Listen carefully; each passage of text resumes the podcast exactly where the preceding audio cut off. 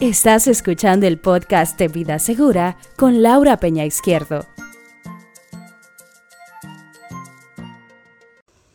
Muy buenos días y bienvenidos de nuevo a nuestra sección de Vida Segura. Hoy con el tema de prevención ante huracanes. ¿Qué debemos hacer para prepararnos para una tormenta o para un huracán?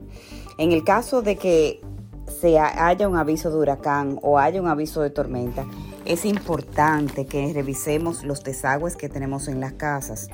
Muchas inundaciones suceden porque los desagües se llenan de hojas o se llenan de desechos cuando bien pudimos haber revisado eso antes de la tormenta o antes de la lluvia para evitar que se, haya, se hagan inundaciones alrededor de, nuestras, de nuestros hogares. Debemos también tener un botiquín, un botiquín completo de primeros auxilios, ya que al momento ya de un huracán o una fuerte tormenta no podremos llegar a la farmacia o no podremos acceder a un, eh, a un centro médico. O sea que es importante tener un botiquín con todos los eh, lo que necesitemos para primeros auxilios, algodón, alcohol, curitas, eh, todo lo que se necesite para el dolor de cabeza, para cualquier cortada que se haga una persona en la casa.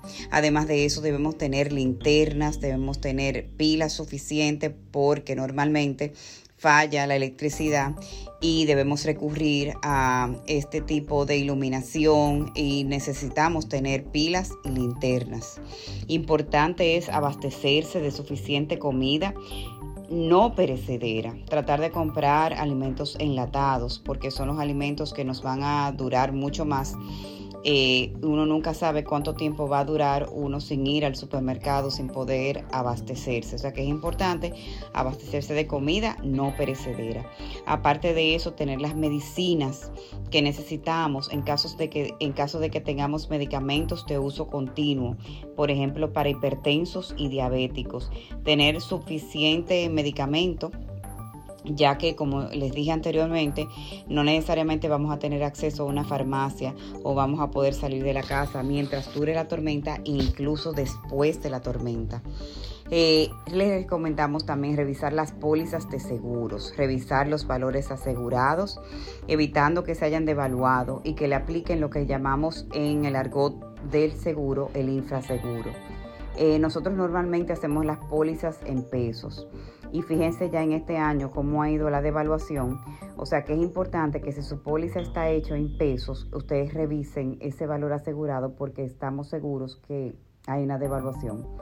Cuando hay una devaluación en la póliza o tenemos un valor asegurado muy bajito en relación al valor del mercado de esa propiedad, las compañías de seguro nos aplican un infraseguro en caso de una reclamación.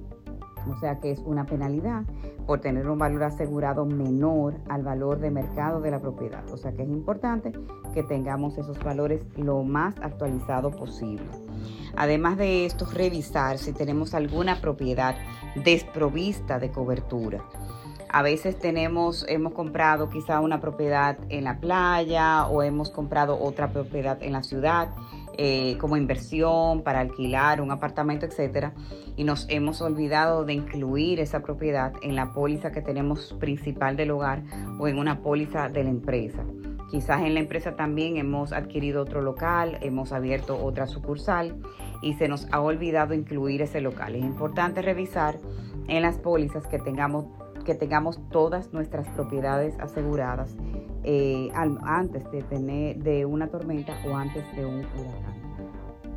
Recuerde también que la póliza de incendio líneas aliadas es una póliza en un programa paquete que incluye incendio, terremoto, ciclón, explosión, motín, huelga, daños maliciosos, eh, colapso o derrumbe, robo con escalamiento y violencia. O sea que cuando usted compra una póliza de incendio, el nombre de la póliza es incendio y líneas aliadas. Los aliados son todos esos riesgos que les acabo de mencionar, por lo que es muy conveniente esta póliza y así usted no tiene que ir comprando cobertura por cobertura, sino que la póliza viene ya con todas esas coberturas establecidas. Importante también señalar que el deducible de riesgos catastróficos, que es donde caen los huracanes, los terremotos y las inundaciones y daños por agua a consecuencia de ciclón, es un 2% del valor asegurado. Esto es muy importante señalar porque mucha gente, si no se lo señalan, piensan que la cobertura es al 100%, pero la responsabilidad de los asegurados es un 2% de ese valor asegurado y de ahí en adelante la compañía de seguros le va a cubrir al 100%. Muchísimas gracias por su atención y será hasta la próxima. Estás escuchando el podcast de Vida Segura con Laura Peña Izquierdo.